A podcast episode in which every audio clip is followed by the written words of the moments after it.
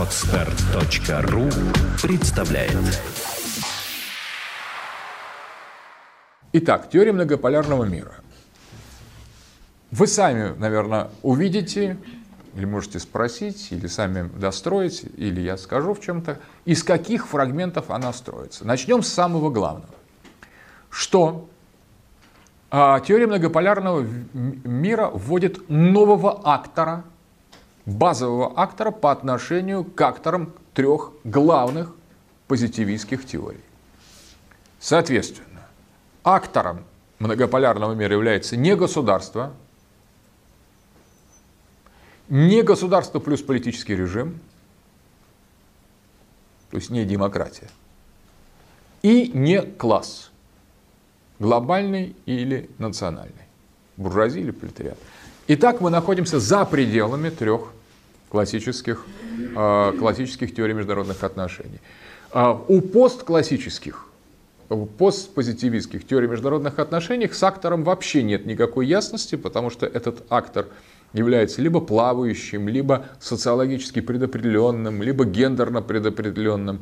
Например, вот, скажем, мужская э, проекция в феминизме мужского, мужского, э, мужской доминации, или воля к власти, как у Эшли, или гегемония, как развоплощенное явление у Кокса. То есть совершенно разные существуют размытые довольно акторы, а теория многополярного мира говорит довольно четко, что актором ТММ, теории многополярного мира, является цивилизация – это не государство, это не класс, это не политический режим. Цивилизация.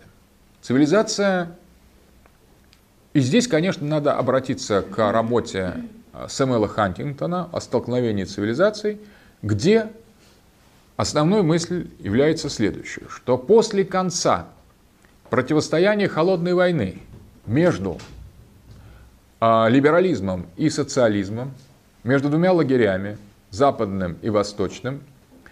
А, и после конца и распада двуполярного мира, в котором было два полюса, Хантингтон говорит, произойдет не однообразная глобализация всего однородного пространства планеты под эгидой победившего Запада, а произойдет всплытие определенных цивилизационных континентов, которые были забыты на заре нового времени.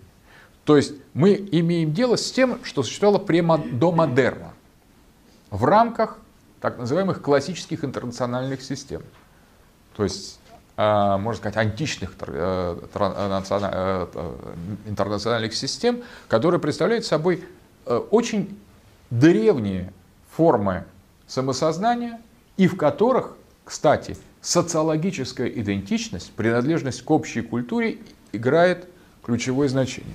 То есть цивилизация, которая вводится в качестве базового актора теории многополярного мира, это концепт не столько четко юридический и политический определенный, сколько социологический.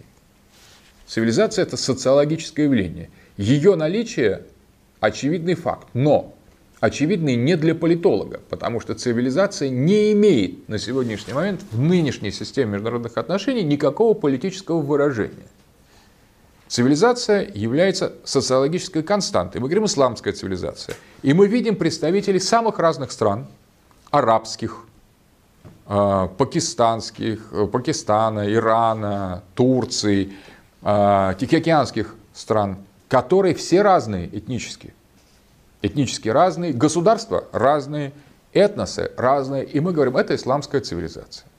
Также можно говорить о протестантской цивилизации, англосаксонской цивилизации. Где-то есть перевязки к этносу, где-то нет. Где-то есть приблизительные границы цивилизации, как, например, в китайской цивилизации, которая так или иначе почти ограничена границами Китая, хотя Тайвань и многие другие зоны влияния Китая, это, конечно же, не только Китай. Индийская цивилизация, она не ограничена границами Индии, она распространяется частично на Непал, на Шри-Ланку и на другие э, близлежащие, на Бутан страны.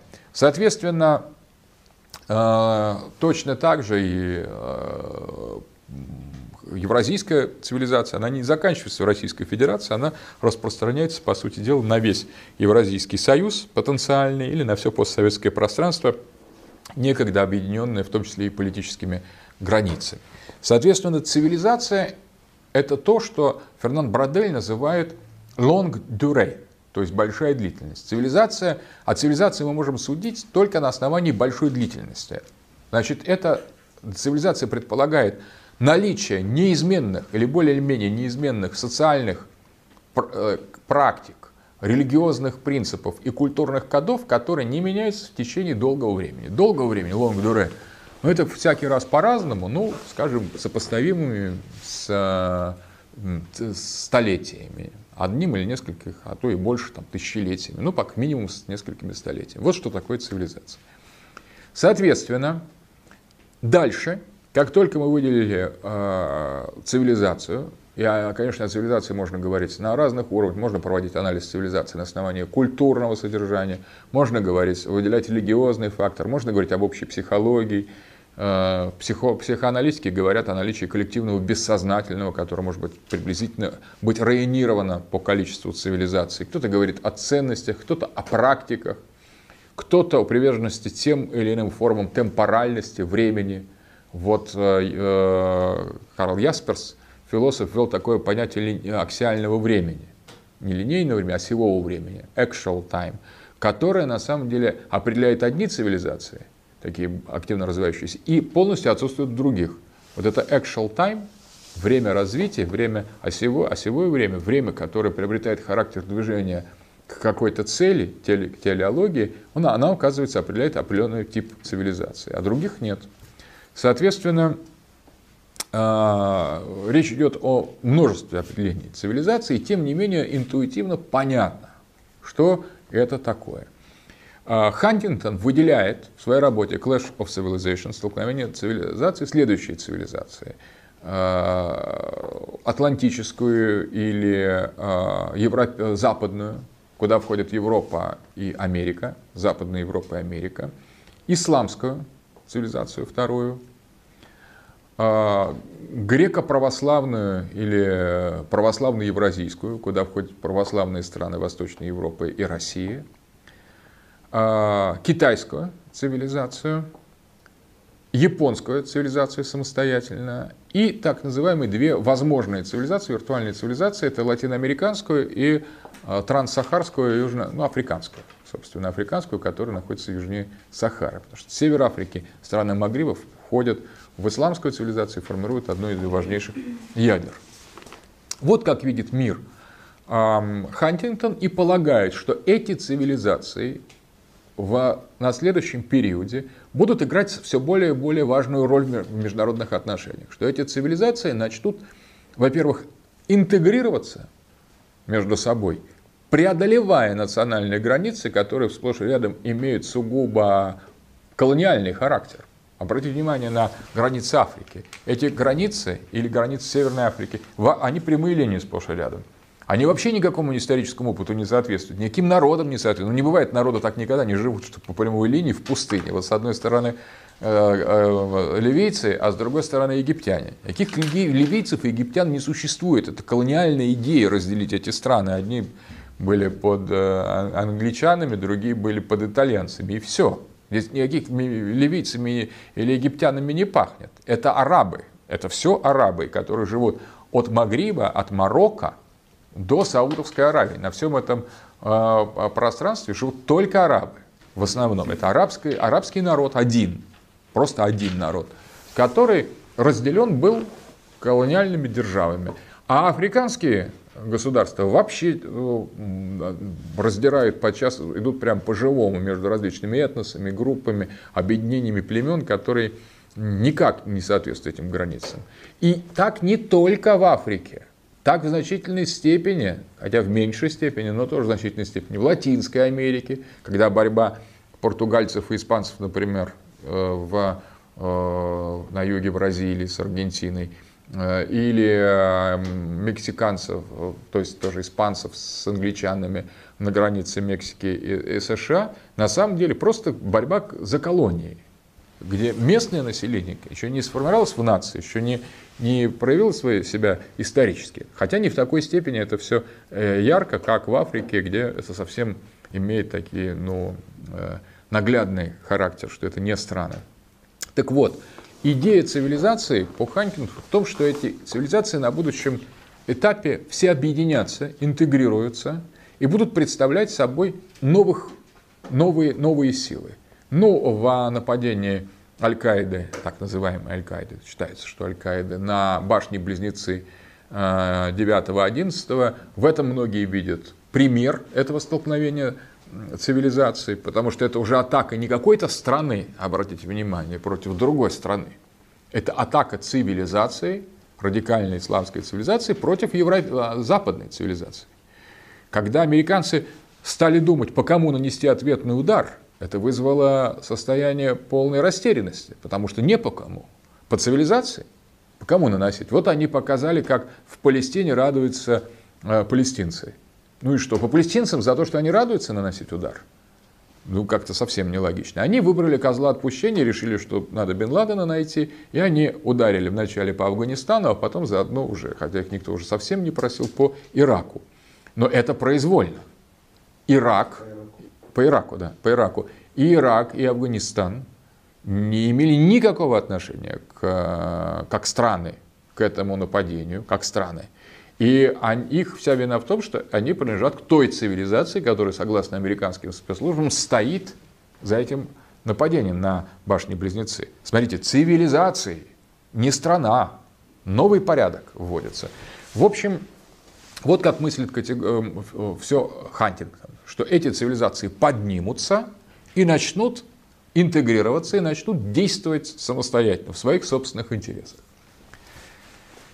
А, теперь вопрос э, относительно того, что многие восприняли Хантингтона как чуть ли не э, как призыв к конфликту между различными цивилизациями. Но теперь давайте посмотрим, кто такой Хантингтон. Хантингтон – представитель реалистской школы международных отношений. А это значит для него естественно рассматривать отношения между главными юнитс, главными единицами, акторами международных отношений, которые для классических реалистов – были государства, как состояние враждебной войны, как столкновение государств. И именно эта возможность войны является базовой заботой всех реалистов и базовым инструментом для интерпретации отношений государств между собой. Государства могут напасть друг на друга, и поэтому они должны к этому готовиться. Это главный постулат реалистов. На самом деле все реалисты в международных отношениях, а это одна из главных тенденций в Америке и во всем мире в анализе международных отношений, думают в терминах clash of states, столкновение государств. И тем не менее, никому в голову не приходит назвать их там милитаристами. Clash of States – это естественное состояние войны всех против всех, с чего начинает свой анализ реалисты.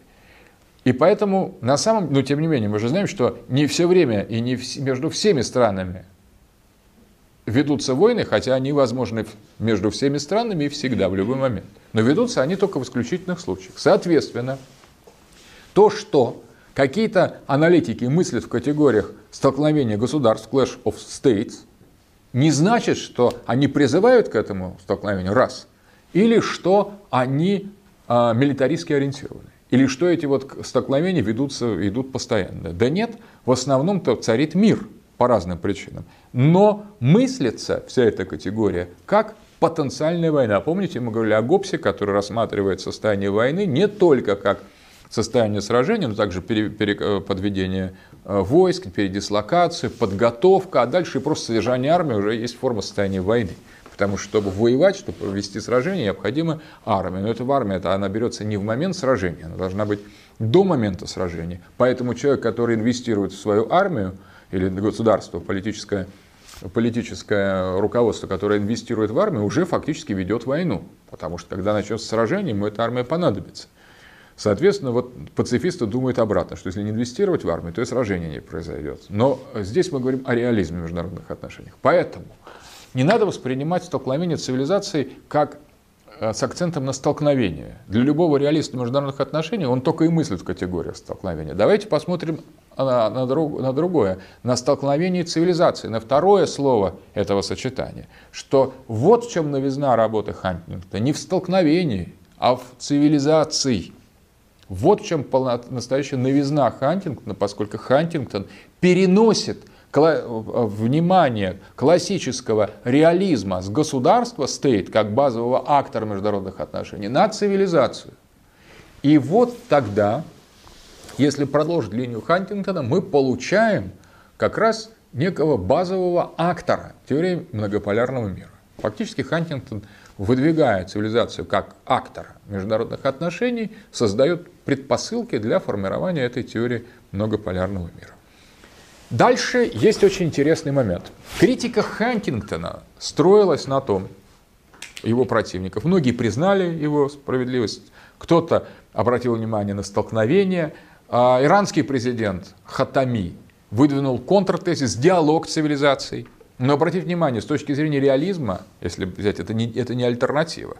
Конечно, диалог и одновременно, конечно, возможность столкновения.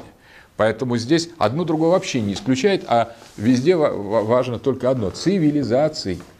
Так вот, а, критики э, э, Хантингтона говорили, вы вводите в международные отношения, то есть в сферу политики, где действуют четкие правила суверенитета национальных государств, вы вводите понятие культурной идентичности, цивилизационной идентичности, которое является социологическим, расплывчатым, и переоцениваете значение культурного фактора. Более того, вы не можете предать цивилизации какого бы то ни было внятного юридического или политического характера. Это действительно так. То есть на, на, сегодняшний, на, на сегодняшний момент мы говорить о политическом оформлении цивилизации не можем, кроме одного очень интересного случая. Кто знает, какой случай? Как в нашем современном мире идет оформление цивилизационного общего большого пространства на цивилизационной основе в нечто большее, чем цивилизация. Евросоюз, конечно. Вот это интересный момент. Оказывается, мы сегодня живем в мире, где этот процесс, описанный Хантингтоном для разных цивилизаций, уже полным ходом идет. То есть цивилизации могут на своей основе преодолеть национальные границы и тем не менее не рас, рас, растечься по, националь... Э, по скажем, таких чисто экономическим параметрам. И об этом говорит в случае с Турцией, которую Евросоюз не берут. Турция с экономической, политической, социальной точки зрения вполне напоминает страны Евросоюза. По всем формальным показателям. Но это явно страна с другой цивилизационной идентичностью. И именно в силу того, что эта э, идентичность отлична, столько проблем с принятием Турции в Евросоюз. То есть здесь налицо наличие цивилизационного фак факторов, которые определяют причастность или непричастность какого-то определенного конкретного общества к данному политическому образованию Евросоюз. И вот таким образом мы можем себе представить, как от принципа цивилизации мы переходим к принципу чего-то более конкретного. Потому что Евросоюз – это уже политическая структура. Евразийский союз, который провозгласил Путин накануне третьего срока, это идея повторения точно такого, такого, такой же операции. Объединение постсоветского пространства на основании принадлежности к одной евразийской цивилизации. Экономического в начале, таможенный союз. Но и Европа объединялась вначале на объединении угля и стали, стали общеевропейского, а дальше и социально-культурного, и дальше политического. Проекты, как минимум теоретические объединения исламского мира еще в 60-е годы были выдвинуты Насаром, теоретически они существуют, и партия БАС, которые э, э, играли главную роль в Ираке, в Ливии и в Сирии, по сути дела, а до этого в Египте – при Насаре, это были представители как раз вот той панарабской идеи. Партия БАС была создана последователями Нассера для объединения арабского мира в единое политическое пространство за пределом этих границ. И увидим, что последние режимы, вот эти басистские, падают сегодня. Ливия совсем недавно, Башар Асад, он как раз правящая партия БАС, и Саддам Хусейн был главой партии БАС, только иракской. Соответственно, проекты интеграции арабского мира существуют. Существует проекция создания и шиитского государства. И, кстати, когда входит помимо э, Ирана значительная часть, большая часть Ирака и часть Ливана, где, и, а также Бахрейн, где большинство шиитское, и также другие зоны. То есть существует шиитская такая идея объединения в политику политических, политических э, пространств исповедующих, где живет население, исповедующее шиизм. Существует китайская экспансионистская модель присоединения Тайваня, которая на том же самом принципе, что все китайцы отдают Гонконг, Тай, э, уже знаем эту историю, то есть вот интеграция разных политических систем в рамках единой цивилизации.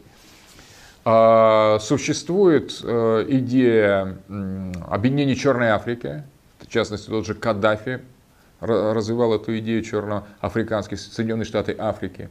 Существует идея объединения Латинской Америки, необоливаризм, кстати, за что выступает Уго Чавес, президент Венесуэлы, а также Эво Моралес, президент Боливии. Э, рассматриваются аналогичные проекты на другом, другом срезе в э, руководстве Бразилии. То есть вообще очень серьезные проекты интеграции. Итак, мы имеем дело с тем, что цивилизация, вопреки критикам Хантингта, может при некоторых обстоятельствах становиться политической единицей.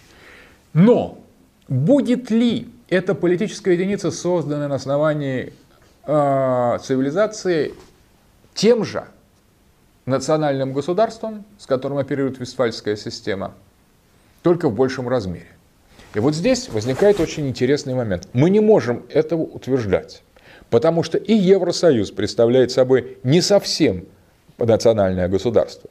Да, это политическое объединение по цивилизационному признаку. Да, у него есть целый ряд все больше и больше разрастающих функций. Даже президент есть Евросоюза. Имя моего, как правило, никто не знает, но тем не менее а, он, он есть.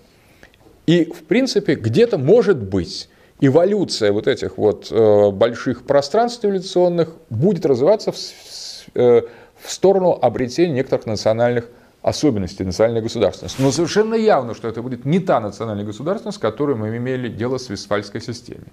Безусловно, здесь значение регионов будет больше. И мы имеем дело с некоторой новой, новой политической единицей, к которой мы не привыкли. Это не территориальное национальное государство Вестфальской системы после 1648 года, это не город-государство, а, и это не просто какое-то демократическое э, гражданское общество без каких-то четких определений. Вот для того, чтобы как-то называть этот продукт э, цивили... превращения цивилизации в политического актора международных отношений, есть два термина, которые можно использовать. Один из, э, ну, одновременно или параллельно. Один из терминов империя.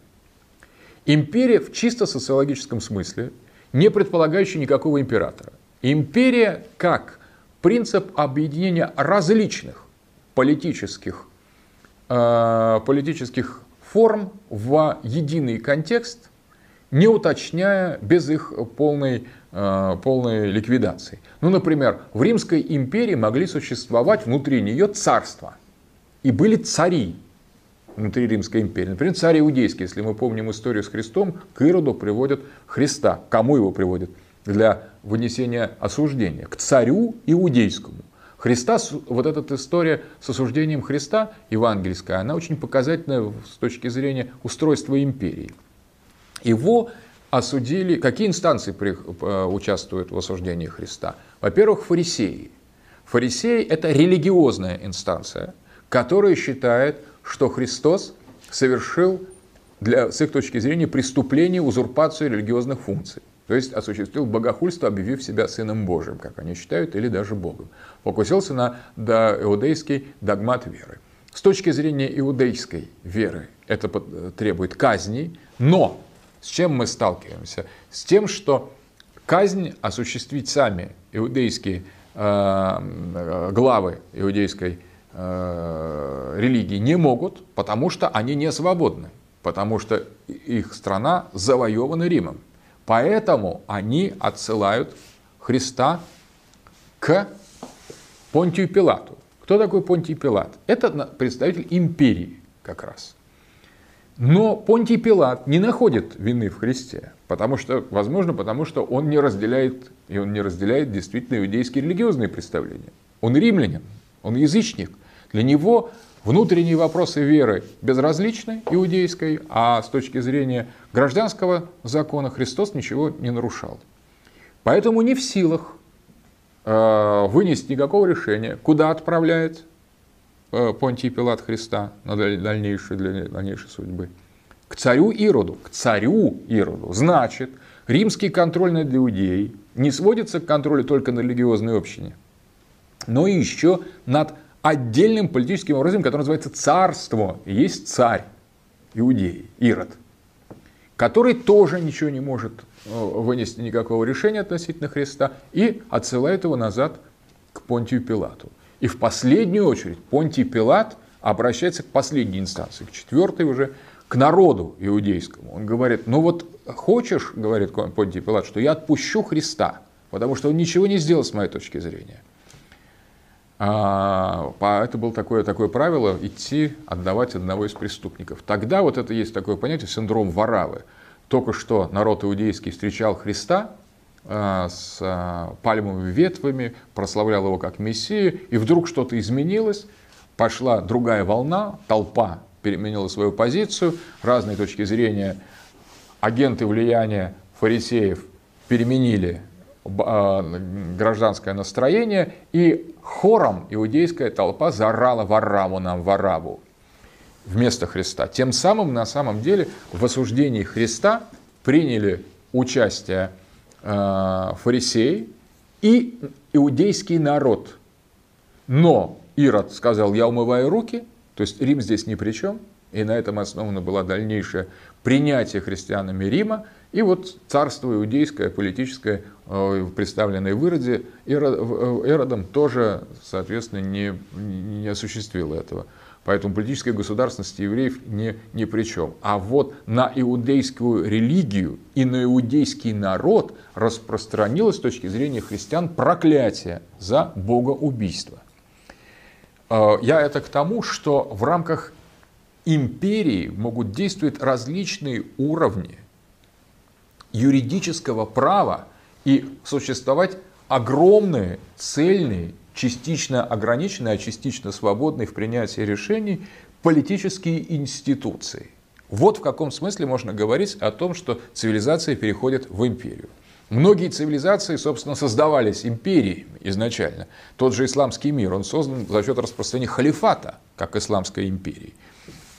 Э, евразийское пространство создалось в, ходе строительства империи, причем не только русская империя, но до этого еще и монгольская империя, и более древних империй, объединяющих Туран. Европейская, Европейский Союз сегодня это расширенная территория империи Карла Великого. Это новое возрождение среднезападной Западной Римской империи, так называемой Западной Римской империи германских наций. То есть это, это все результаты имперского строительства этой цивилизации. И в каком-то смысле можно сказать, что с точки зрения реверсивности некоторых процессов, по крайней мере в рамках многополярности, можно представить себе как то, что цивилизации произошли из империи, так они и вернутся к своему имперскому оформлению. Имперскому в очень условном ключе. В том ключе, в котором современная Европа есть империя, или в том ключе, в котором современные американцы, американские неоконсерваторы говорят об американской империи. После 2002 года в американской прессе все чаще говорится о том, что Америка это империя, и которая должна править миром. Итак, если говорить в этих категориях, то а, против однополярной мира с одной империей, американской империи и ее сателлитов, предлагается несколько империй. Вот первая возможность. А, описание того многополярного порядка, о котором мы говорим. Если мы говорим, что однополярный мир – это империя, то многополярный мир – это несколько империй. Скачать другие выпуски подкаста вы можете на podster.ru